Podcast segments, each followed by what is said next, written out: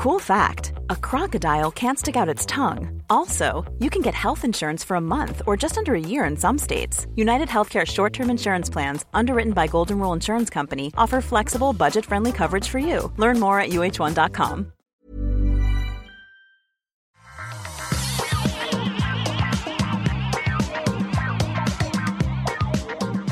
Bonjour à tous et bienvenue dans cet épisode spécial du Rendez-vous Tech. Généralement, on couvre l'actu de l'industrie tech avec toutes les news hyper intéressantes, les frasques des personnalités qu'on aime ou qu'on aime détester.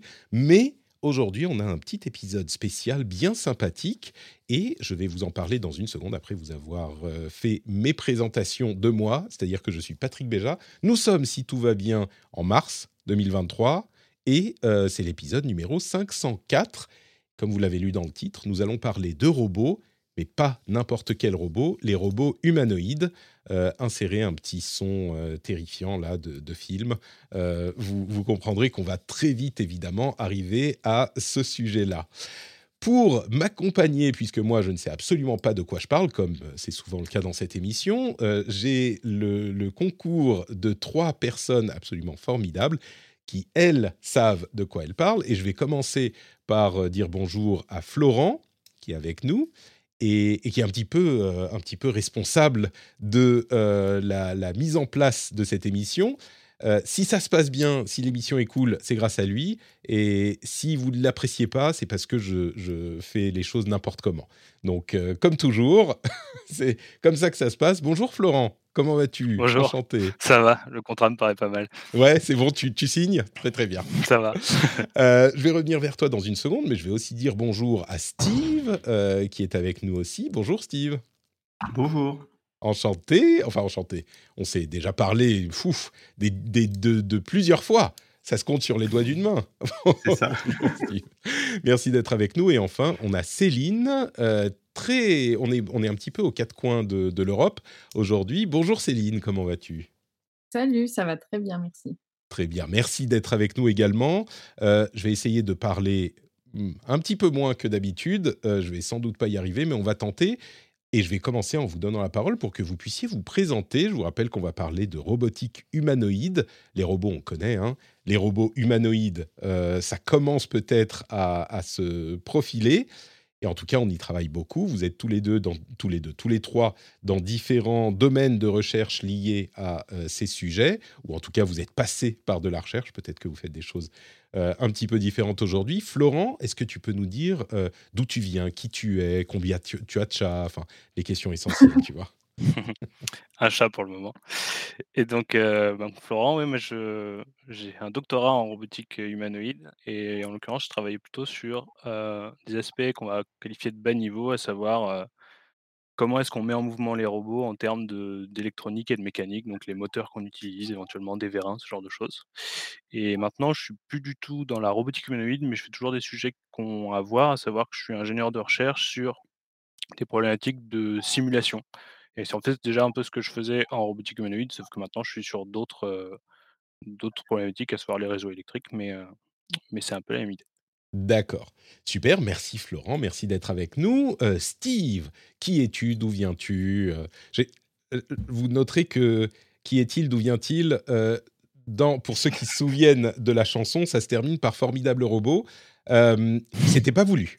C'était juste, vous voyez, ça vient naturellement pour moi. Steve, qui es-tu? C'était pas voulu, mais j'avoue que ça me parle. J'ai l'âge euh, d'avoir rêvé euh, sur, sur ce genre de dessin animé. Euh, donc moi, je suis maître de conférence à l'université d'Édimbourg. On dit lectureur en anglais, mais bon, c'est maître de conférence. Et je suis maître de conférence en robotique. Et ce qui m'intéresse particulièrement, ce sont les robots dits à jambes. Donc les robots humanoïdes, mais aussi des robots quadrupèdes ou avec un nombre quelconque de jambes. On sera sûrement amené à parler un petit peu plus de quoi, en quoi ça consiste en, particulier. Alors déjà, tu, poses l'ambiance. Euh, un nombre quelconque de jambes, tu veux dire euh, qu'on peut, toujours, on peut tout de suite commencer à cauchemarder sur des, des robots à 10 jambes, des trucs qui, qui, qui, se déplacent en rampant, tu vois, ce genre de trucs. C'est très bien, c'est parfait. Je suis sûr qu'on va parler de Boston Dynamics aussi à un moment. Je viens de, on va faire un compteur du nombre de fois qu'on va mentionner la boîte. C'est sa chance, Super. Céline, c'est à ton tour. Qui es-tu D'où viens-tu Que fais-tu? Oui, donc moi j'ai fait, mon doctorat avec, heu, au LAS à Toulouse avec, où j'ai rencontré Steve et Florent. Donc il a ce doctorat, il avait la particularité qu'il était dans le domaine de la rhétorique. Donc, j'ai, étudié le langage les mots qu'on utilise pour parler de la robotique et actuellement, je suis chercheuse à l'université de Vienne en Autriche où, bah, je continue dans le domaine de la rhétorique, l'éthique des technologies, mais avec un aspect tourné vers, l'entrepreneuriat, en tech. Super. Merci beaucoup Céline. Euh, Peut-être que je vais te poser la, première question parce que c'est un domaine qu'on qu'on n'attend pas forcément si on dit on va parler de robotique humanoïde. Sûr qu'on va on, pense euh, plus à genre euh, des moteurs, des vérins et, le nombre de jambes. Que- quelles étaient les conclusions? Est-ce que tu pourrais nous donner un exemple d'une conclusion intéressante à laquelle tu es arrivé dans ton doctorat? Je te prends un petit peu de cours peut-être, mais un, truc où tu t'es dit ah oui ça je m'y attendais pas ou ça c'est euh, je peux quand je imagine tu es en soirée tu dis ah oui je fais ça et il y a des gens qui te disent ah ouais t'es- quelqu'un que à qui tu veux montrer comme c'était intéressant de faire ton, ton doctorat tu dis ouais cette anecdote là ça a super marché. Est-ce que tu pourrais nous donner un exemple?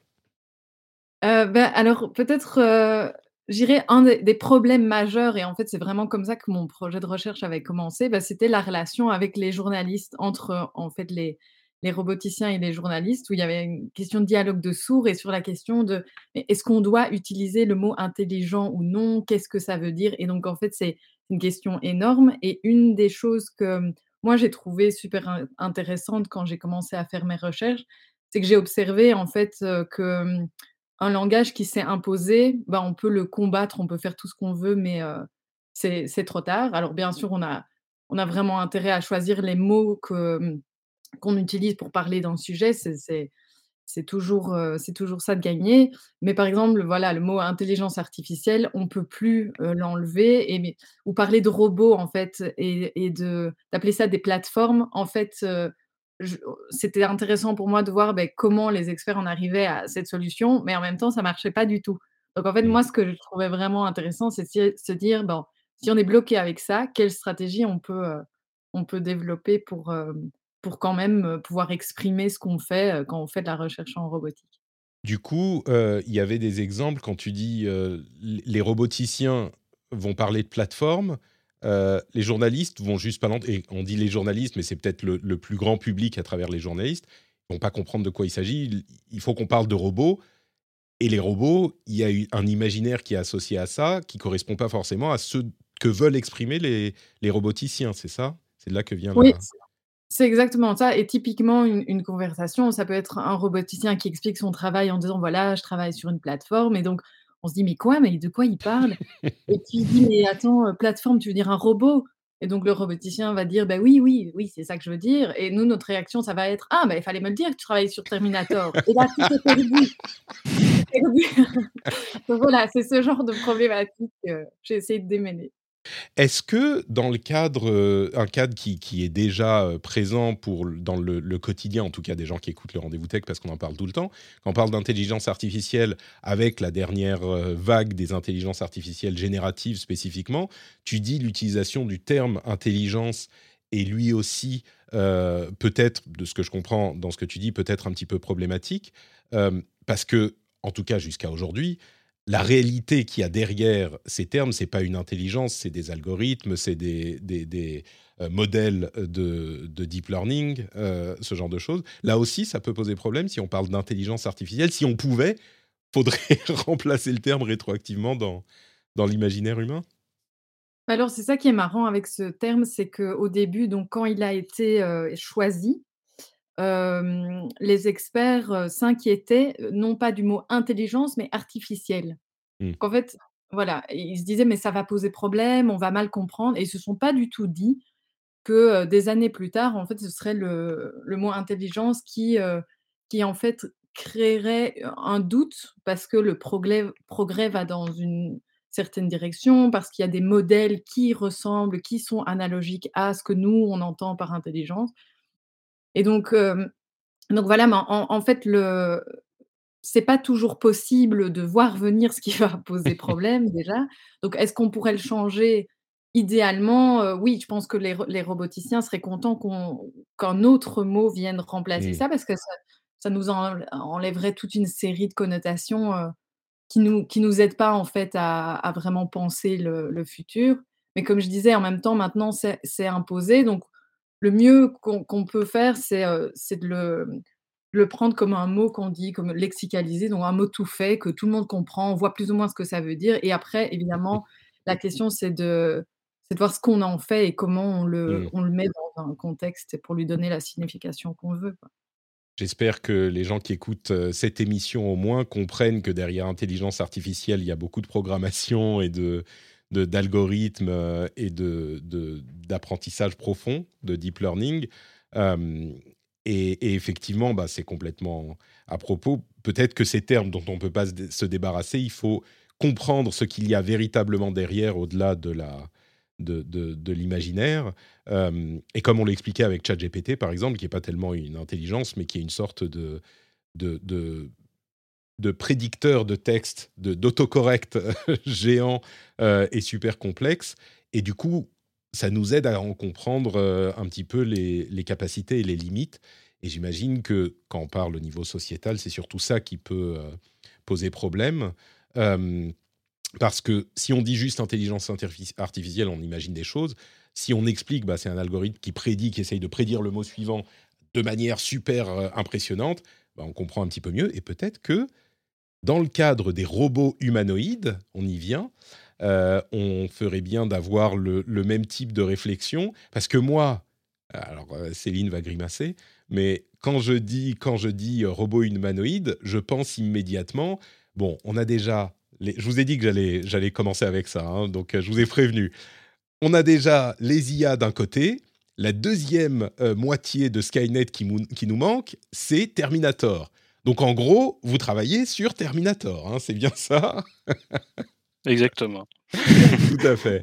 Bon, je vous pose la première question. On en est où de robotique humanoïde? Et surtout, peut-être même avant ça, quand on dit robotique humanoïde, est-ce qu'on veut dire euh, des machines, des robots autonomes, plus ou moins autonomes, qui ont des formes humanoïdes, c'est-à-dire euh, deux bras, deux jambes? Est-ce qu'on parle de visages qui ressemblent à des visages humains Il y a des travaux qui sont euh, de, de cette nature aussi. Euh, ou tout ça, ou qu'est-ce qu'on entend par robotique et humanoïde exactement? J'imagine que Florent ou Steve voudront, voudront répondre là.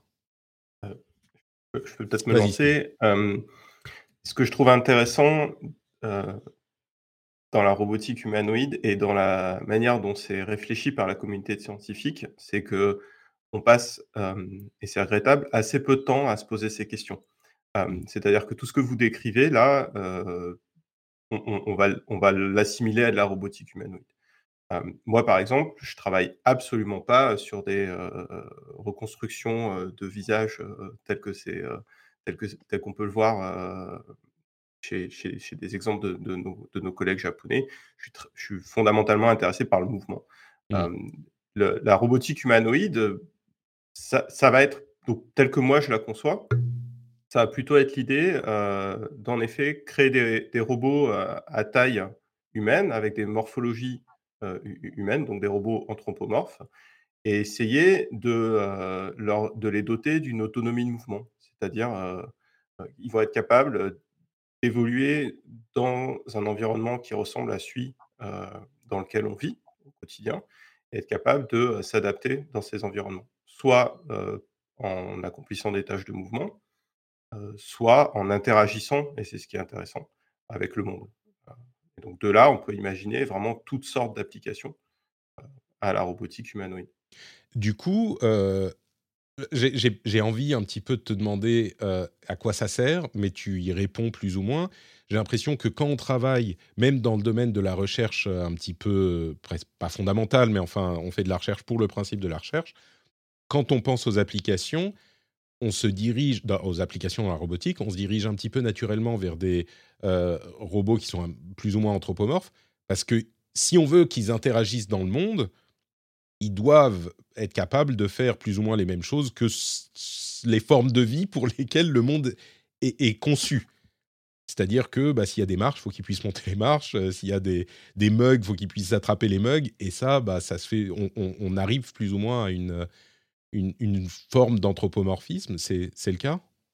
Alors oui, donc je pense que la, question de pourquoi on fait ça et, à quoi ça sert, elle, est intéressante. Il y a, plusieurs réponses qu'on peut donner.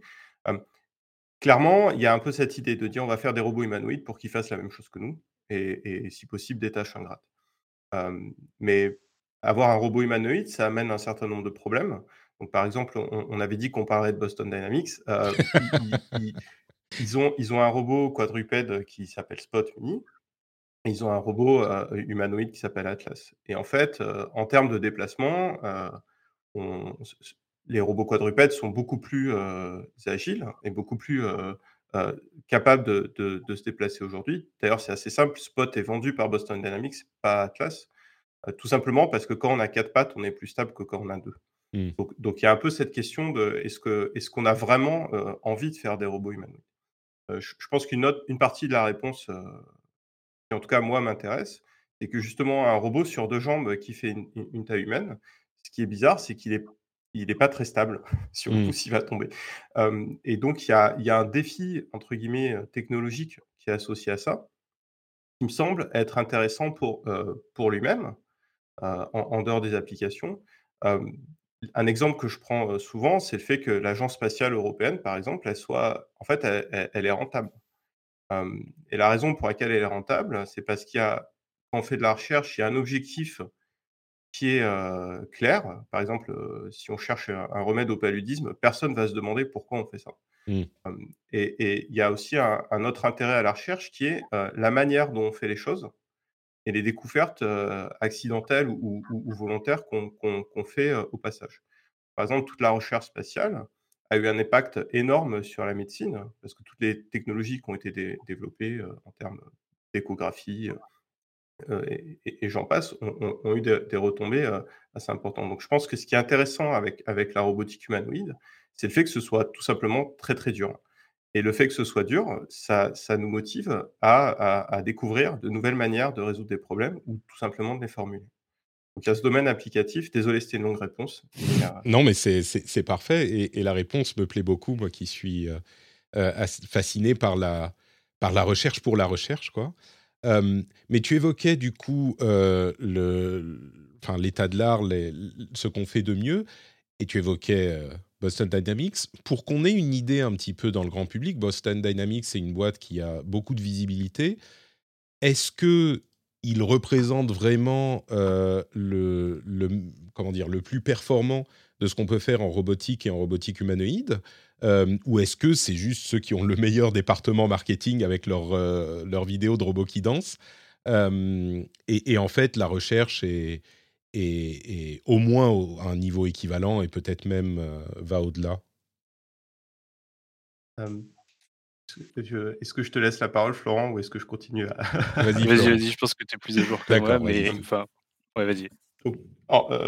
encore une fois, donc, bon, moi, mon opinion là-dessus, elle n'engage que moi donc, je pense que Boston Dynamics, il y, a un succès qui est formidable d'un point de vue technologique, en, tout cas, de cette société, qui, vient de la recherche. Hein, Marc Rebert, qui, est un, élément clé de, cette société, c'est un grand chercheur de, qui, a, amené la, robotique à, faire des, des, progrès assez remarquables depuis plusieurs années ce dont on a l'impression, parce qu'il n'y a pas tout qui filtre, c'est que en termes de recherche pure, ils ne sont pas forcément beaucoup plus en avance que, que, la communauté scientifique. Mmh. Donc il y a une forme de mise en scène qui, a beaucoup de succès, mais c'est pas. Alors, du point de vue de la recherche et de la manière de formuler les problèmes, ils sont peut-être pas forcément en avance. Mais par contre, du point de vue d'exécution, mmh. je pense qu'ils sont, ils sont vraiment ils sont vraiment très très forts. Notamment ce qui est fait avec l'humanoïde Atlas. Je, je pense qu'il y a, il y a 10 ans, je ne suis pas sûr que grand monde dans la communauté pensait que c'était possible. Du coup, quand il y a une nouvelle vidéo Boston Dynamics, vous, à, l'université, vous vous réunissez tous derrière l'ordinateur et vous êtes là, oh putain, regarde ce qu'ils ont fait, mais comment ils y arrivent? Regarde là, il est sur un pied, mais. Des réactions impressionnantes. Céline, tu confirmes, tu les as vus Oui, oui. c'est sympa à observer comme euh, phénomène. Dans leur environnement naturel, les chercheurs en robotique euh, expriment une excitation notable à, l'arrivée d'une nouvelle vidéo de Boston Dynamics. D'accord, bon. Vas-y, vas-y, Steve. Je, pense qu'il faut, il faut vraiment pas diminuer euh, ce succès. C'est, n'est pas juste du marketing. Il y a, mm. vraiment des choses très impressionnantes qui sont faites. On s'est pendant longtemps demandé comment, comment ils s'y prenaient. ils, ils, ont, ils ont donc sur des, sur des conférences un peu plus scientifiques, on va dire, ils ont un peu expliqué les méthodes qu'ils utilisaient. Voilà, tout ce que je voulais dire, c'est que on n'a pas l'impression que qu'ils détiennent des algorithmes secrets qui, qui, qui, les, qui les font vraiment être au-dessus de la mêlée. On a juste l'impression que c'est des gens qui travaillent très très bien et qui ont mis les moyens aussi. Donc on je pense que leur gros point fort, c'est aussi de ils fabriquent leurs robots de A à Z et ensuite ils les utilisent. Là où il y a pas mal de d'acteurs qui vont plutôt avoir soit être d'un côté de la chaîne, à savoir fabriquer, ou plutôt dans l'utilisation. Je pense que leur grande force, c'est aussi de, de connaître de bout en bout leur, leur robot. D'accord. Oui, j'imagine que c'est pas le même genre de, de, moyens quand on est une société qui, qui est, j'imagine, bien financée, dont le but est de faire des robots entièrement, et quand on est dans un labo de recherche et qu'on n'a pas accès à tous les, toutes les étapes de la chaîne. Mais du coup, pour répondre à cette question, où en est la robotique humanoïde aujourd'hui Si on veut savoir le, ce que font de mieux les différents labos de recherche dans le monde, un exemple, ça va être de voir Spot et Atlas de Boston Dynamics et on peut dire de Boston Dynamics et on peut dire bon, on est plus ou moins à ce niveau quoi.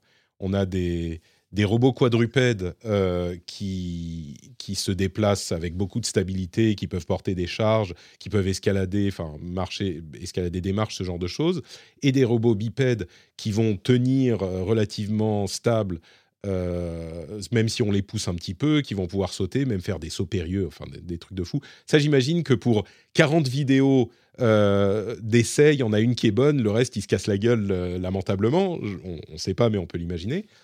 Donc ça, c'est un peu le, standard de la, de la, robotique, alors plus ou moins humanoïde, puisqu'on parle de, de quadrupède aussi. Euh, est-ce qu'il y a d'autres choses qui sont pas présentes dans euh, l'imaginaire collectif que, tu voudrais, que vous voudriez évoquer? Oui, alors euh, juste pour, pour essayer de rentrer un petit peu dans, dans le détail, je, pense que c'est un état de l'art de la robotique humanoïde qui est démontré par, par Boston Dynamics. Donc, je, vais me risquer à utiliser le mot intelligence parce qu'on en a un petit peu parlé. Euh, euh, et la question, c'est euh, d'où vient l'intelligence dans le mouvement quand, on regarde un, robot comme, Atlas. Et, la question qui est clé en robotique humanoïde, par, par, exemple par rapport à un robot industriel, c'est encore une fois cette notion d'autonomie. Donc, les, donc Boston Dynamics, maintenant, ils sont assez transparents. Hein. ils, ont, ils ont un peu ces, vidéos bloppers là, où ils montrent les, et les gros échecs que, que, le robot oui. dont, est victime le robot. D'ailleurs, ces, ces, ces, vidéos d'échecs sont souvent impressionnantes aussi parce qu'on a l'impression qu'il y a des comportements presque humains. dans... Mais encore une fois, on ne parle pas d'intelligence.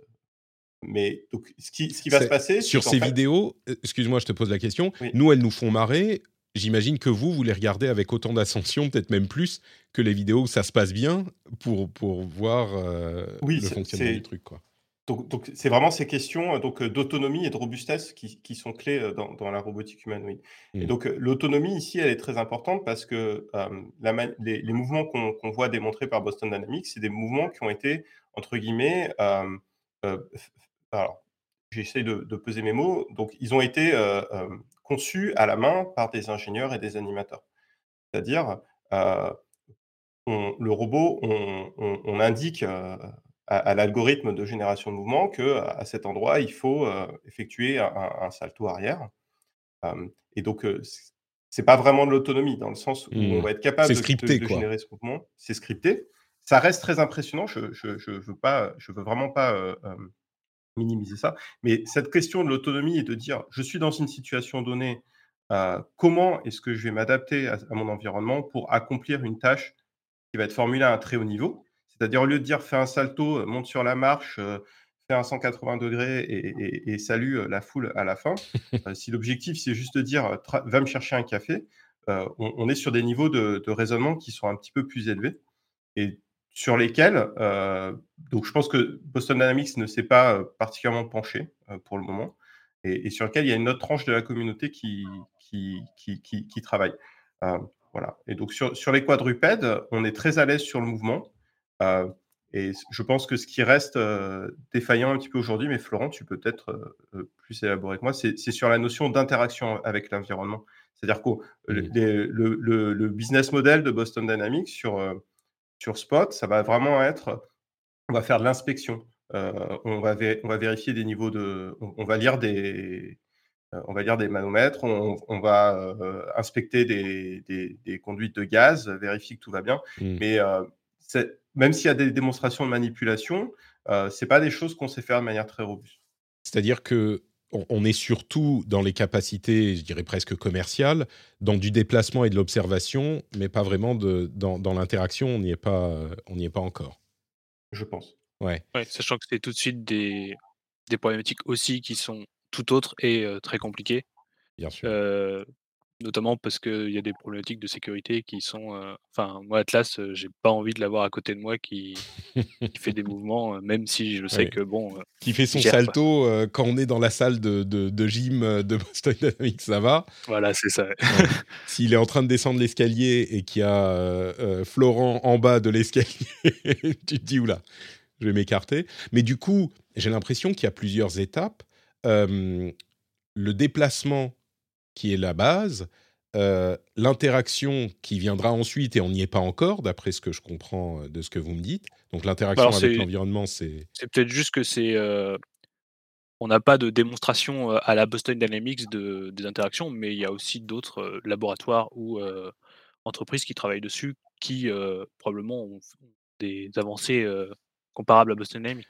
J'avais l'impression qu'il y avait des, domaines de recherche intéressants euh, sur le meilleur comment dire, euh, membre, la meilleure manière de, créer un membre ou une main, une sorte de main, pour qu'elle puisse attraper des trucs. Et c'était genre, est-ce que c'est un truc de poulpe? Est-ce que euh, tu as des machins collants? Est-ce que qui sont peut-être plus efficaces pour un robot qu'une main à cinq doigts? Ou peut-être plus facile à, à implémenter. Mais l'étape suivante encore, ce dont parlait Steve, c'est euh, carrément le, le, fait de lui demander une commande euh, un petit peu abstraite ou complexe, genre va me chercher le café. Euh, là, c'est carrément, enfin, il y, y a, énormément de, choses qui rentrent en ligne de compte. Il faut de la compréhension sémantique, qui sache ce qu'est le café, qui sache où est le café, qui sache y aller. Enfin, là, on, on, retombe dans le domaine de, de l'intelligence artificielle, presque, ou de, de, j'hésite à utiliser le terme moi aussi. Et il peut y avoir des blogs qui en effet se regarde, des, quoi, pardon, Florent? Bah, Disons, je pense que on peut vite en avoir peur si on le voit de manière globale. Mais en mmh. effet, il peut y avoir des blocs, notamment la, détection du langage, qui soit basée sur l'intelligence artificielle. Mais je pense qu'il faut garder ça comme plein de petits blocs qui communiquent les uns avec les autres, dont certains sont très algorithmiques, dont la plupart sont très algorithmiques d'ailleurs. Je, peux, je peux juste intervenir sur le, la question du mot intelligence artificielle parce qu'il faut vous déculpabiliser avec. voilà, c'est vraiment. De toute façon, il est là. On n'en a pas d'autre qui soit plus efficace que celui-là pour le moment. Donc, euh, ne vous inquiétez pas. Euh, mais euh, j'ai remarqué au début, mes, mes premiers mois au, labo, au LAS, je remarquais en effet que les roboticiens arrêtaient de parler dès que j'entrais dans la pièce. ça s'arrange, je vous assure. non, mais par contre, je voulais juste intervenir encore sur la, question de Boston Dynamics. En fait, c'est vraiment intéressant voilà, d'entendre Florent et Steve parler de, la façon dont eux, ce qu'ils voient en fait dans ce genre de vidéos. Parce qu'en fait, le, grand public comme, moi, hein, moi je me, je me, considère dans, ce, dans cette catégorie-là, ben, on va être impressionné, on va avoir toute une série de sensations et d'impressions très fortes face au mouvement mais on n'a pas de clé pour vraiment comprendre ce qui fait que c'est impressionnant. Donc, en fait, spontanément, nous, on va aller dans notre attribution à l'anthropomorphisme, au, mouvement qui nous semble naturel. Et en fait, bah, là, ce que Steve et Florent ont fait, de, nous, de nous expliquer comment eux, et qu'est-ce que eux, ils trouvent qui est impressionnant, je trouve que ça, ça marche assez bien justement pour voir les deux niveaux Heu et donc on peut parler d'intelligence parce que oui, ça nous paraît intelligent. Est-ce que ça l'est ou pas? Dans un sens, oui, dans un sens, non. Ça dépend, ça dépend à quel niveau Mmh. on on parle. Ça dé ça dépend de ce qu'on définit par enfin, de ce qu'on dit quand on entend de ce qu'on entend quand on dit intelligence artificielle aussi, mais Et surtout hem, dans la façon dont dans lequel on veut se servir du mot pour nous mmh, faire, heu, passer un message. Là, Steve a parlé d'intelligence du mouvement. Ben, en fait, ça nous donne mmh, le message qu'il trouve ça impressionnant impressionnant dans sa qualité d'expert et il y a a rien d'autre derrière ce mot-là. Et et vas-y Steve. oui, mais en tout cas, c'est le point très important, heu, soulevé par par Florent et et et et qui fait suite à à la question sur où on en est en robotique humanoïde. Donc on a on a cet aspect-là qui est très développé et très connu du grand public parce que c'est le plus impressionnant.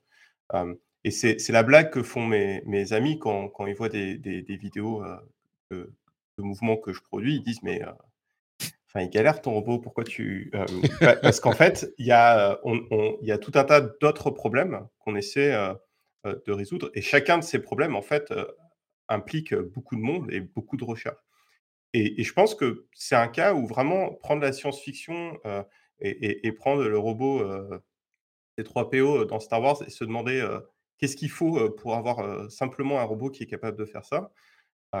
Bah, on on l'a dit, alors, heu, sans sans que la donc l'intelligence artificielle, ça va plus être un un moyen, mais, heu, il va falloir être capable de, reconnaître du langage, heu, de de de de s de émettre, des des des sons qui sont interprétés comme du langage. Il faut être capable de raisonner, de se déplacer, d'interagir avec le monde. Alors bon, c'est peut-être pas le meilleur exemple, c'est 3PO, parce qu'il sait pas faire grand-chose avec ses mains, mais Non, mais justement, c'est un très bon bon exemple. exercice. C'est un très bon exemple parce qu'on peut se dire, heu, C3PO, on en est où? Est-ce qu'on est à 5 ans, 10 ans, 20 ans? Parce que moi, tu me dis, heu, tu mets ChatGPT dans, heu, Atlas et ça y est, c'est bon, on on l'a C3PO, presque. Alors Mais, heu, est est-ce qu'on en est où? À à combien de temps de C3PO on est? Je je pense vraiment très, très, très loin. Ouais, C'est une alors illusion ça. après, ça c'est des famous, heu, last words, hein, parce que en encore une fois, c'est très dur de voir à quel point je pense que ChatGPT, j'ai beaucoup de chercheurs en intelligence artificielle dans dans dans la communauté et encore une fois, un peu comme les résultats de Boston Dynamics, ça a vraiment surpris, heu, du monde. Mmh. Hem, qu'on qu'on qu'on qu'on il y a il y a une réussite, heu, vraiment assez forte, de dans dans dans dans l'algorithme qui est proposé. Mais je pense qu'on je pense que malgré tout, oui, c'est c'est assez dur d'évol d'évoluer, mais un un robot, autonome, qui qui traverse qui traverse un désert, et il y a il y a tellement il y a tellement de choses à à prendre en compte là-dedans. Je pense qu'on je pense qu'on en est loin, et je pense qu'en parlant de la dangerosité, et et de Skynet, tout ça, on est vraiment dans le fantasme là-dedans. Ouais. Par contre, je pense qu'il y a des problèmes, beaucoup plus concrets, qui sont intéressants de se poser en tant que société sur, sur la robotique, humanoïde ou non, en général. Bah, ju justement, venons-y peut-être, on fait un un petit détour par ce domaine et je vais le faire avec la question débile, je suis désolé, mais heu, je vais la poser quand même et tu y en as tu y as en partie répondu, mais je vous la pose à tous les 3.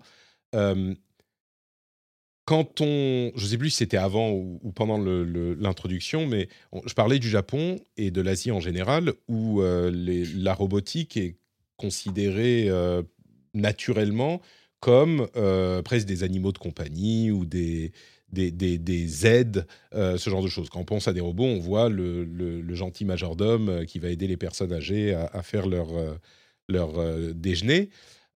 En Occident, on pense tout de suite beaucoup plus à Skynet et Terminator et les les robots tueurs. Est-ce qu'on a je comprends que le sentiment est naturel, pour tout un tas de raisons, mais est-ce qu'on a raison de s'inquiéter, même en plaisantant, de ces choses-là? Hem, alors on a toujours raison de faire attention à ce genre de choses, hein, mais je veux dire concrètement, est-ce qu'il est temps de réfléchir à ça? Est-ce que c'est une bonne chose? Ou, heu, enfin Steve, j'ai l'impression que tu disais: «Oui, enfin les gars, heu, calmez-vous quoi». On n'y on est pas du tout, du tout. C'est vraiment, là, c'est tellement loin que que c'est un peu ridicule. J'ai l'impression que c'est ce que tu disais, mais je vous pose la question à tous les 3, votre avis à vous, pas de vérité universelle, mais à votre avis et peut-être qu'on commence par Steve qui avait commencé à y répondre. Hem, donc donc pour moi, il y a des il y a des problèmes beaucoup plus concrets, heu, qui sont liés, heu, à à la robotique, comme je le disais et notamment, bah, avec cette notion d'autonomie et le fait que, heu, on on bah, malheureusement, l'actualité nous le rappelle, hein, on vit dans un monde où, la guerre existe. Il y a vraiment cette question de qu'est-ce qu'on peut faire avec des robots autonomes? Mmh. et sans parler de robots qui vont asservir l'espèce humaine, donc, ou encore, pour moi, ça relève vraiment du fantasme, et, je pense que c'est vraiment regrettable que des gens comme Elon Musk soient capables de sortir ce, genre de choses. Il y, a vraiment une question de dire, bah, est-ce qu'on autorise à ce que des robots puissent prendre la décision ou pas de, mmh. supprimer des, des, vies humaines? Donc, sans parler de robotique humanoïde, c'est pas du donc là, on, peut voir un rapport avec la question, avec le rapport que les gens ont. Les gens, leur Roomba, ils le trouvent pas nécessairement dangereux, même s'il y a des robots, pas des Roomba qui collectent des données sur, sur les, sur les appartements. Donc les Américains utilisent des drones. et, et, donc là, ce qui fait que le drone ne prend pas de manière autonome la décision de tuer, c'est qu'il y, a un opérateur dans, dans, une cabine au Texas qui, à un moment donné, valide le, fait de presser à détente. Mmh. on peut débattre hein, du bien fondé de ça, donc moi je suis pas du tout là pour. Mais, dans tous les cas, il y, a quand même une différence. Mais c'est là que la, vraie question se pose, quoi. Tu veux dire, c'est pas le, le, fantasme de Skynet. Vous êtes gentil, mais c'est un petit peu ridicule. Par contre, on a aujourd'hui des capacités avec ces outils, si on, va, on veut les appeler comme ça, euh, qui sont réelles et il faut prendre des décisions qui sont plus du domaine euh, législatif, euh, politique et presque enfin moral de, de l'éthique. Et, c'est ça les vraies questions qu'il faut se poser sur les robots ou pas. Est-ce qu'ils vont servir l'humanité dans, dans, dans, 200 ans quoi donc, la bonne nouvelle, c'est qu'il y, a plutôt un consensus donc dans la communauté internationale sur le fait que ben, on ne veut pas autoriser ça. Il y a un débat aujourd'hui entre les, pays, et notamment les grandes puissances, sur le besoin de légiférer plus ou pas. Notamment, bah, des grands pays comme les États-Unis et la Russie estiment qu'il n'y a pas besoin de, légiférer plus. il y a un débat là-dessus. Et la communauté scientifique en robotique, il y a eu beaucoup d'initiatives individuelles à ce sujet, mais peu, mais dans son ensemble, en fait, elle est assez peu elle est assez peu sensibilisée au problème. Et je pense que c'est un, problème de société qui est, qui est, intéressant. Il y, a, des collègues qui ont, publié des, articles allant dans ce sens, notamment Ludovic Righetti de, l'Université de New York avec Kwang Pham, euh, qui, est à, Singapour. Voilà. Donc, je pense que ça, c'est des dangers beaucoup plus immédiats parce que technologiquement, on est, on est franchement pas très loin d'avoir ça. Mais là, on voit bien qu'on n'est pas dans, un, dans une problématique de les robots vont, euh, vont euh, prendre le contrôle de l'humanité. On est plus dans qu'est-ce que nous, en tant qu'humains, on peut faire avec n'importe quelle technologie qui peut être. N'importe quel outil, n'importe quel. Ouais. Bon, je pense que c'est difficile de, de, de, même pas de contredire, mais de, de, rajouter quelque chose sur ce que je viens de dire, Steve, parce que c'est tellement plein de bon sens. Mais je vous pose quand même la question euh, à, tous les deux aussi. C'est pratique, hein, moi je pose juste les questions, je n'ai pas besoin de, de, répondre. Mais euh, Céline, quand on dit, quand on a ce fantasme de, de Terminator, euh, quelle est ta réaction, toi, qui, qui a côtoyé un petit peu euh, ce domaine? En, fait, je trouve qu'il y a une distinction qui est intéressante à faire, et c'est ce que Steve a, fait maintenant, c'est les débats autour de ce qui est possible, et puis de ce qui est désirable, et, et, puis notre capacité qui est, qui est pas celle juste, enfin qui tient pas juste à celle des experts, qui est d'imaginer ce qui pourrait nous convenir, Évidemment, dans les limites, bah, non pas du possible, mais du vraisemblable, dans le sens où, parce que on peut pas peut pas s'arrêter en disant, on peut pas s'arrêter au débat de ce sera c'est impossible qu'on réussisse un jour à faire ça. On voit qu'on est parfois surpris par nos propres découvertes, mais donc on, peut très bien avoir des débats sur le, désirable et le, ce qui va nous convenir pour la suite. Et ça, il me semble que, que oui, c'est très important de le, de faut, le faire. faut y réfléchir quand même, quoi. C'est ça, et quand on parle de Terminator et tout ça, en, effet, en fait, il y a, y a, toute une série de peurs et, des dangers qu'on imagine parce qu'on n'est pas dans le domaine et que on s'accroche à nos représentations spontanées et puis qui sont véhiculées par notre culture, d'ailleurs, que ce soit occidentale ou peu importe. mais mais il, me semble, ce qui est, ce qui est dangereux, en fait, c'est de, de, ne pas réfléchir sur la manière dont on résout nos problèmes. Donc, tu parlais par exemple de la, des personnes âgées. Donc voilà, c'est un, problème qui a, par exemple, la solitude des personnes âgées. Ben, on se dit directement, ah bah oui, on va créer un robot euh, qui, euh, va résoudre ce problème. Mais, mais la question... Pas exactement ce que j'ai dit, mais oui, je comprends. Non, non, non, mais je veux dire, il y a cette tendance où c'est assez logique, quoi. On se dit, euh, ah oui, pourquoi, quand on pose la question, mais pourquoi vous créez ce robot? Ah bah, il pourrait, aider les Mmh. personnes âgées, voilà. Mais mais on se pose pas la question de se dire: «Beh, tiens, ce ce type de problème, est-ce qu'on veut vraiment les régler via la robotique? Ou est-ce que ça vaudrait le coup peut-être d'investir dans d'autres, types de solutions?» et donc il me semble que l'idéologie d'aller vers la technique pour solutionner tous les problèmes, ça, c'est dangereux plus que des idées de Mmh. Le minator ou de dépassement de la technologie, ouais, qui le le qui bon. solutionnisme qui est un problème dans dans différents domaines de de la tech, effectivement. Et du coup, tu attendais ce moment, Florence, c'est à ton tour. Même question, maintenant que les le niveau des réponses est quand même assez élevé, donc heu, bon courage, heu, Ah, j'ai de la chance, ils ont déjà bien dégrossi le sujet, Oui, mais tu peux me dire: «Non, mais ils ont ils ont répondu à tout, heu, c'est ça. fini». Non, mais je vais aller dans le même sens qu'eux, c'est-à-dire que et rajouter un un juste un point, c'est-à-dire qu'en fait, c'est marrant parce que ce sujet, il est il est complexe parce qu'en fait, Steve l'a dit, heu, précédemment, mais le la problématique de recherche de la robotique humanoïde ou la robotique, à jambes, de manière plus générale, elle est hyper intéressante parce qu'elle est très complète. C'est-à-dire qu'elle elle elle exploite des domaines tels que, maths, physique, électronique, mécanique, tout ce qu'on veut. Très intéressante et donc nécessairement, il y a toujours un peu cette question qui se pose de: «OK, mais ce que tu cher ce que tu recherches, ça sert à quoi?» Mmh. et en fait, moi, je préférerais qu'on me dise: «Bah, en fait, je cherche, c'est tout, je cherche à faire avancer la science et on n'a pas besoin forcément d'aller, vers une application concrète». Après, est-ce qu'il y en aura ou pas? J'en sais rien. C'est à mon avis, c'est davantage dans les ce que disait Steve, c'est-à-dire, heu, faut légiférer dessus et ensuite, c'est les industriels qui en feront ce qu'ils voudront et pourront. Mais mais en effet, hein, il faut se poser ces questions-là et même, même si on c'est ce que disait Céline, mais en fait, même si on oublie tout ce qui est, lié au militaire, bah, en fait, il faut aussi se poser la question dans laquelle on souhaite vivre. Notamment, bah, je pense que l'exemple, il était assez parlant sur, s'occuper des personnes âgées. Mais même si on avait des robots un peu plus, je sais pas, on va dire le robot utile dans la maison qui t'amène, ton café et cetera. Bah, en fait, faut quand même aussi imaginer que c'est forcément des choses qui vont être, relativement onéreuses, heu, Mmh. relativement consommatrices en énergie et donc est-ce qu'on n'a pas d'autres priorités avant ça que, aller vers potentiellement une société qui est déjà plutôt déséquilibrée et et ce bah, ce genre d'outil aurait potentiellement, tendance à à aller dans ce même sens de déséquilibre, quoi? Mmh. OK. Du coup, là, je vais me me retourner un petit peu contre vous et utiliser vos arguments, contre tous ces tous ces chercheurs et ces roboticiens qui qui nous font perdre notre temps et nous mettent en danger.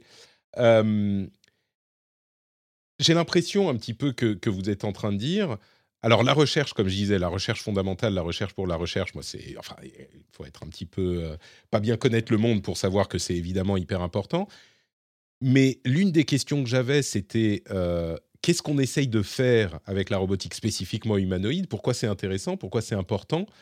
Heu et j'ai un peu l'impression que vous êtes en train de me dire: «Bah, enfin, nous, on fait de la recherche, quoi et puis arrêtez de de de croire qu'on va résoudre le problème des personnes âgées avec ça et puis, heu, de toute façon, les armes, faut faire gaffe parce que le jour où ils prendront la décision eux-mêmes, heu, non, faut faut pas pousser, donc ce que vous faites, heu, ça sert à rien ou, faut faut arrêter ou qu'est qu'est-ce que oui, la recherche pour la recherche, très bien, mais à quoi ça sert? Pas dans le sens, pas dans le sens à quoi on va pouvoir comment on va pouvoir utiliser ça pour, heu, améliorer la société ou pour, heu, faire de l'argent, vous voyez? Pour faire évoluer l'industrie de la robotique. Est-ce que la réponse à ces questions, c'est pour vous, hein, spécifiquement: «Bah, non, mais c'est juste des problèmes passionnants à résoudre et donc la recherche pour la recherche et c'est ça qui me passionne et j'ai envie de le faire, puis les applications, on verra plus tard», heu, ou est-ce qu'il y a autre chose derrière vos votre motivation?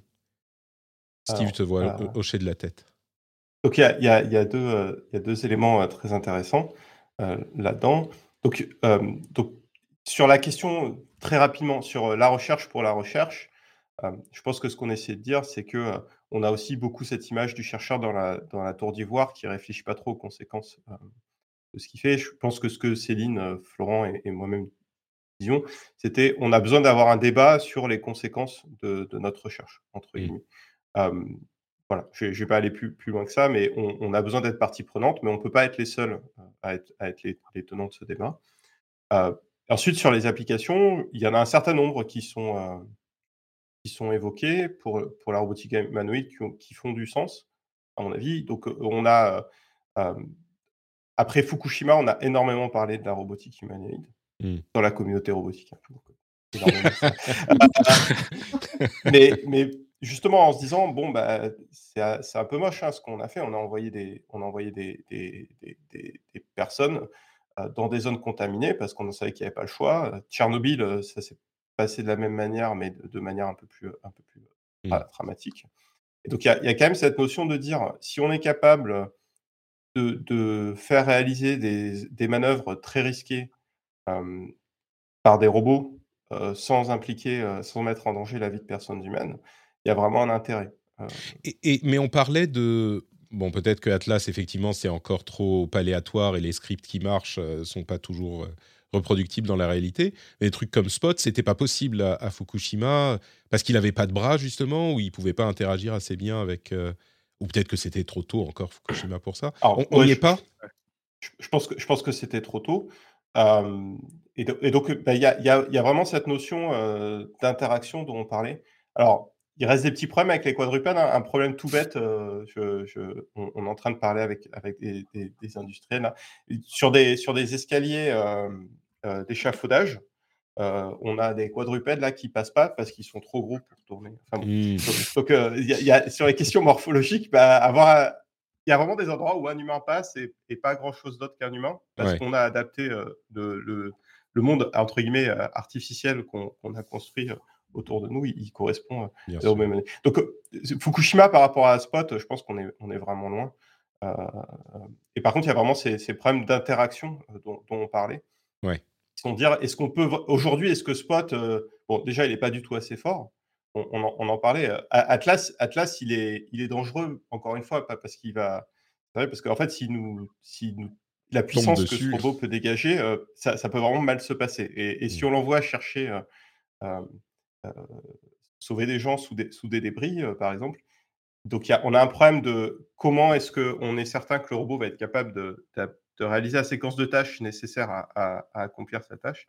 Mais aussi, est-ce que il va pas apporter plus de problèmes que, que mmh. qui, va en solutionner. mais il y a, ce genre d'application. Ouais, c'est ce genre d'application auquel tu, tu, rêves finalement. Est-ce qu'il est y en a d'autres Ou j'ai une autre question euh, ensuite, mais est-ce qu'il y a d'autres choses qui, qui te motivent à, continuer ton, tes recherches et ton boulot? Pour, pour, donc, euh, donc, pour, répondre tout à fait honnêtement, je, je, je moi personnellement, euh, ça, va, ça va surprendre, mais je ne suis pas le, roboticien type qui a rêvé de robot toute sa vie, qui, qui, était passionné par ça. Je, viens, je, viens, de l'informatique graphique. Et moi, ce qui m'intéresse vraiment, c'est les problèmes euh, et leur manière de les formuler et, comment est-ce qu'éventuellement on peut s'attacher à résoudre d'autres problèmes avec des, en, traitant de problèmes humanoïdes. Donc, je ne sais pas si ça me fait rêver, mais c'est un exemple d'application euh, qui, qui, revient, qui revient euh, couramment et qui me semble avoir vraiment beaucoup de sens. de dire on va mettre des robots là où, où on ne veut pas, mettre des, des, humains pour de, pour de bonnes raisons. Mmh ça me semble intéressant. Après, ben, encore une fois, hein, on parlait de débat de société. Euh, euh, si, si, si, on remplace, euh, si on remplace des humains avec des, avec des robots sur, certaines tâches, ben, comme le dit Florent, souvent ça va pas, ça va, il y a une, question de rentabilité. Hein. il y a aussi une question d'empreinte carbone. Malheureusement, quand on est dans les technologies, c'est compliqué. Mais il y a aussi un débat de société. Est-ce qu'on veut vraiment, on veut vraiment supprimer tous les boulots pénibles? C'est marrant parce que quand on parle de robots, on se rend souvent pas compte qu'on a déjà, euh, depuis des décennies, euh, beaucoup de robots dans nos, dans nos maisons euh, et que, par exemple, la, la, lessiveuse qui n'a plus de boulot, c'est parce qu'on a des machines à laver et que la machine à laver, bah, elle ressemble peut-être pas à, un humain, mais c'est un robot qui va faire la lessive pour nous, là où il fallait amener le, le linge au ruisseau et, frotter, et frotter sur la planche à une certaine époque. Et, et du coup, oui, c'est des questions qui se posent. Euh, bon, alors nous, on est là pour parler de robotique humanoïde, on déborde sur le reste, mais, mais, euh, mais c'est vrai que le champ d'utilisation de la robotique humanoïde sera peut-être euh, un petit peu plus limité que ce qu'on imagine quand on sera rendu compte que l'option domination de l'humanité n'est pas forcément très réaliste. Du coup, j'ai une question qui est connexe à la robotique humanoïde. Est-ce que on arrive naturellement, de la même manière que on arrive à, un, rectangle en 3D avec un tonneau à l'intérieur pour laver le linge à partir d'une personne qui va frotter le linge sur des planches pour résoudre ce problème. Est-ce que parfois, en étudiant des problèmes que vous pensez pouvoir résoudre avec de la robotique humanoïde ou dans le dans votre pas vous spécifiquement mais dans votre domaine de recherche, on arrive à des solutions où on se dit non mais attends euh, on n'a pas besoin de deux bras et deux jambes euh, ou alors peut-être qu'on a besoin de quatre jambes et quatre bras ou euh, est-ce qu'il y a des robots que vous avez vus qui vous ont surpris ou des trucs qui pourraient amuser le, public et encore une fois vous êtes en soirée vous dites attends non mais j'ai vu un papier de recherche où ils font un robot comme ça mais c'est incroyable et, ça, vous êtes sûr de faire votre effet euh, à côté du bar euh, de boissons non alcoolisées? Non, pas, aucune. Il y a aucun robot marrant, genre des, des trucs. Mais si je pense que ça arrive souvent, mais c'est vrai que moi j'ai pas d'exemple en tête directement. Mais en fait, il y a plein de cas où, euh, où en effet on a un robot humanoïde, on cherche à lui donner un contexte, on dire bah, il serait intéressant ici. Et ce contexte-là, il est assez facile à dire bah, ouais, en fait, là tu mets un robot avec des roues, du coup, tu n'as plus à gérer l'équilibre et c'est quand même beaucoup plus facile. Quoi. Mais du coup, ça, ça élude un peu toute la, toute la partie recherche qui va avec. Quoi. Non, mais c'est. Vas-y, Steve. Non, il y, a vraiment ce côté, bah voilà, des fois, des fois le robot humanoïde, c'est un gros marteau et, on voit des clous, des, clous, en forme de, marche d'escalier partout. on sent que l'escalier, ça revient souvent. C'est un à l'escalier, c'est un vrai sujet. voilà est-ce qu'il attrape la rambarde ou pas Enfin bon, bref, voilà, ça c'est les questions que je me pose tous les jours. donc oui, on, évidemment, je ne vais pas être capable, comme Florent, de, trouver des... Mais il y a la, robotique, c'est vraiment hyper diverse. Et il faut savoir que la robotique humanoïde, c'est vraiment tout petit hein, dans, mmh. la robotique. il y a des tas de robots qui, qui, sont réalisés pour, pour des tas de tâches spécifiques on parlait voilà, tout à l'heure de est-ce que vraiment la meilleure manière d'attraper d'attraper des objets, d'interagir avec eux, c'est d'utiliser des mains. voilà, il y a, les, donc les Anglais, bah, depuis le Brexit, ils ont des gros problèmes dans le domaine de l'agriculture puisqu'ils n'ont plus personne pour. Et, donc voilà, il y avait, il y avait des, des, robots un petit peu aspirateurs pour éplucher des salades. Apparemment, ça marche mieux que, ah oui. Des mains. Voilà, il y, y, y, a des choses comme ça. Donc oui, je pense que je pense qu'il y a vraiment cette question et c'était un petit peu ce que je disais aussi, c'est bah, si, si on a plein de place et qu'on a besoin d'un robot à jambes et qu'on a des escaliers très larges pour parler encore d'escaliers, bah, est-ce qu'en fait on va pas juste prendre un quadrupède avec avec, mmh. un, bras manipulateur monté dessus? Donc cette question de la forme, elle, elle, est vraiment importante. Je pense que, ce à mon avis, et je pense que c'est pas grave, mais à mon avis, il y a quand même derrière la robotique humanoïde euh, des gens qui. Il y, a il y, a un fantasme, entre guillemets, euh, qui, vient de notre, notre, notre culture populaire. Euh, et, et, je pense que tant qu'on en est conscient, c'est n'est pas un problème. Parce que, encore une fois, je pense que ça, ça, ça, ça amène des problèmes intéressants d'un point de vue technologique, mais ça nous aide aussi à comprendre comment l'homme marche. Hein. On travaille beaucoup avec des, avec des, des biomécaniciens, notamment parce que les, problématiques de mouvement sont un petit peu les mêmes. Mmh. Euh, voilà, ça, amène d'autres problèmes. Mais je pense que il y a, voilà, pourquoi la robotique humanoïde, on en parle plus qu'autre chose, et pourquoi on en parle plus dans le public euh, qu'ailleurs, bah, c'est juste parce qu'il y a un fantasme derrière aussi. Ouais. Bah, c'est peut-être ma question pour, pour conclure, et là encore, euh, je peux vous la poser à tous les trois. au, fur et à mesure de notre discussion, j'ai l'impression qu'on on arrive petit à petit à la conclusion du fait que au-delà du fantasme, euh, des fantasmes sur la robotique humanoïde en général et sur les robots, hein, puisqu'on on peut utiliser ce terme, euh, j'ai l'impression que le champ d'application d'une robotique humanoïde euh, est extrêmement limité parce qu'on a souvent, au-delà de situations très spécifiques où on va avoir besoin d'utiliser un environnement conçu pour des humains sans avoir la possibilité de reconfigurer l'environnement. Au-delà de cette situation-là, on a souvent des situations, des, solutions différentes d'une robotique humanoïde qui vont, qui vont être plus efficaces. Euh, et, même, enfin, je ne sais pas si on pense au hasard l'exploration spatiale.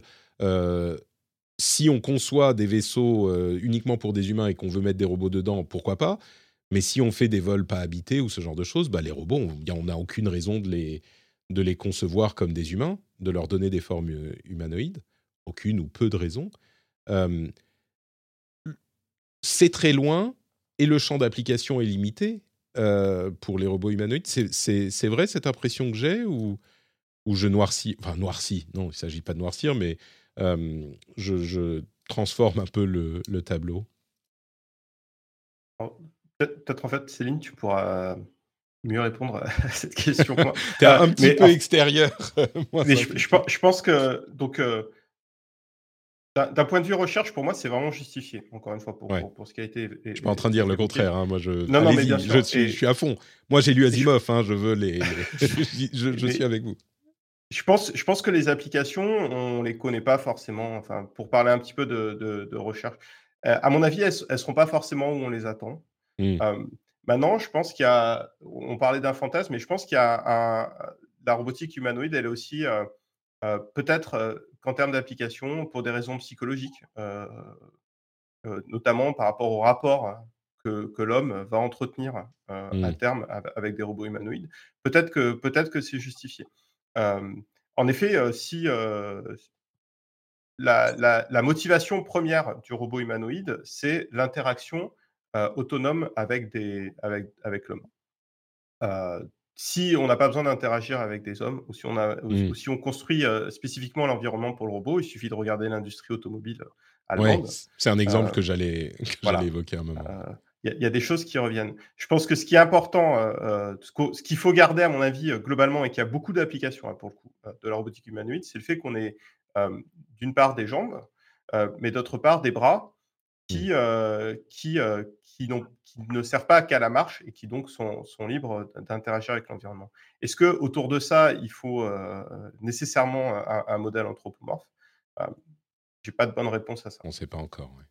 Bah, après, c'est, c'est Patrick, c'est intéressant que tu dises oui, est-ce que je noircis le tableau? En fait, c'est ça. Une fois qu'on arrive à cette conclusion, on a un peu cette émotion, on se dit bah en fait, c'était cette robotique humanoïde là, on est on est émerveillé, mmh. on se pousser un peu avec ça et puis une fois que, ben, on voit, on analyse un petit peu plus, puis on écoute les chercheurs qui nous parlent de la discipline, on a cette sensation que, bah, on tue un peu le le côté, sympa et le côté excitant qu'on attribue à ça. Mais en fait, il y a y a y a moyen de, de, réfléchir et de rêver à des applications qui nous redonnent ce sentiment vis-à-vis de, de la technologie. Et donc, quand on voit tous les, enjeux qu'on a au niveau environnemental, on va pas s'en sortir juste avec deux, trois bonnes paroles et un bon sentiment. On va avoir besoin de la technologie pour résoudre toute une série de problèmes.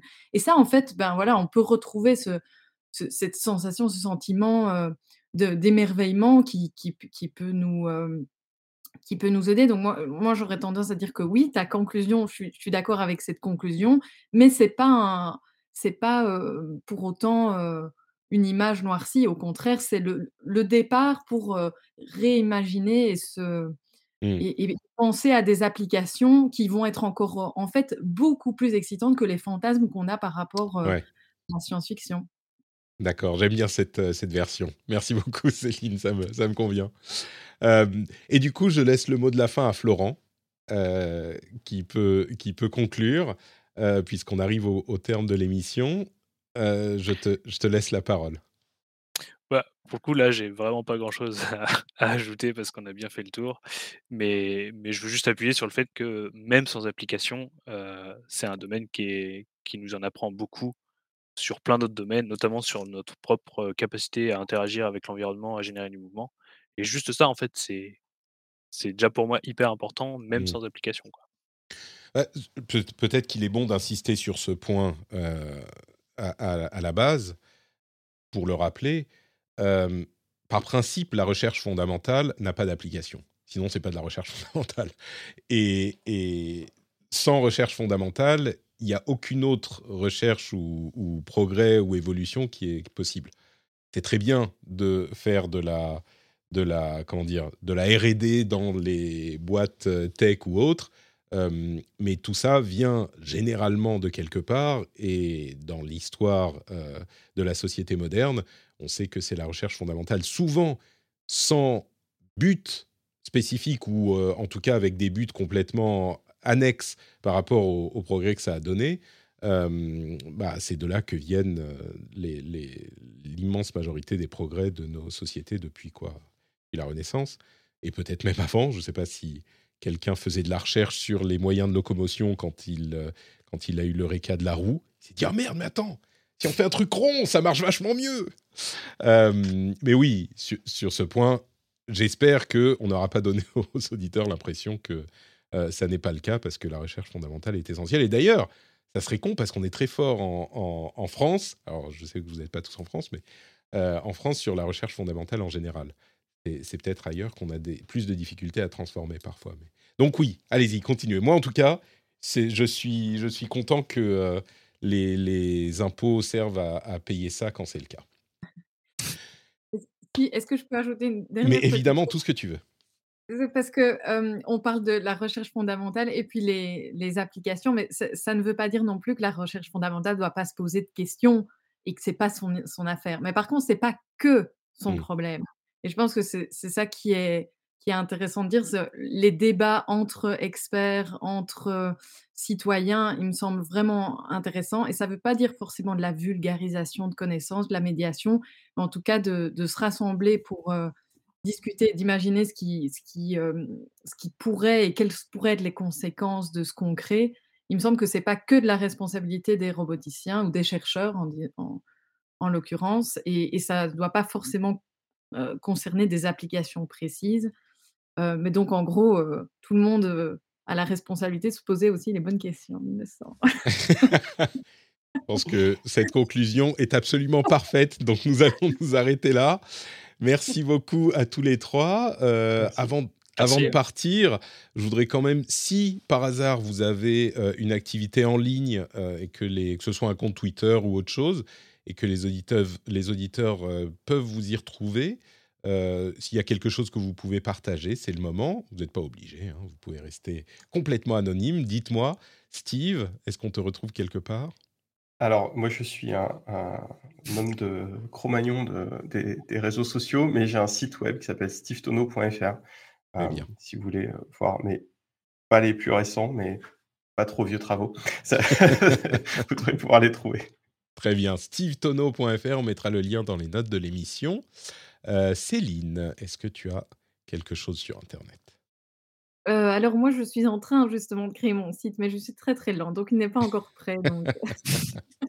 D'accord, même pas de, compte Twitter, Instagram ou quoi que ce soit, très bien. Euh, Florent, est-ce que tu es quelque part, toi? Je suis assez absent aussi des réseaux, mais je suis sur le, le fameux Discord de notre Patrick. Excellente, excellent choix, Florent. J'approuve. Et eh ben, vous pourrez donc retrouver Florent sur le Discord, dont le lien est dans les notes de l'émission. vous retrouvez aussi tout ça sur notrepatrick.fr.com. Oui, .fr redirige vers .com, donc ça marche aussi. Et bah, vous retrouvez plein de choses dans les notes de l'émission. Je vous encourage à aller regarder ça. Et si vous voulez nous retrouver, enfin me retrouver dans l'émission euh, habituelle, c'est tous les mardis où on traite de l'actualité tech. Euh, et vous retrouvez donc le rendez-vous tech tous les mardis sur Twitch et bien sûr en podcast. Tous les liens sont dans les notes de l'émission. Je vous remercie de nous avoir écoutés. Merci encore à vous trois, Steve, Céline et Florent. Et euh, nous, on se retrouve la semaine prochaine pour un épisode, entre guillemets, normal. Ciao, ciao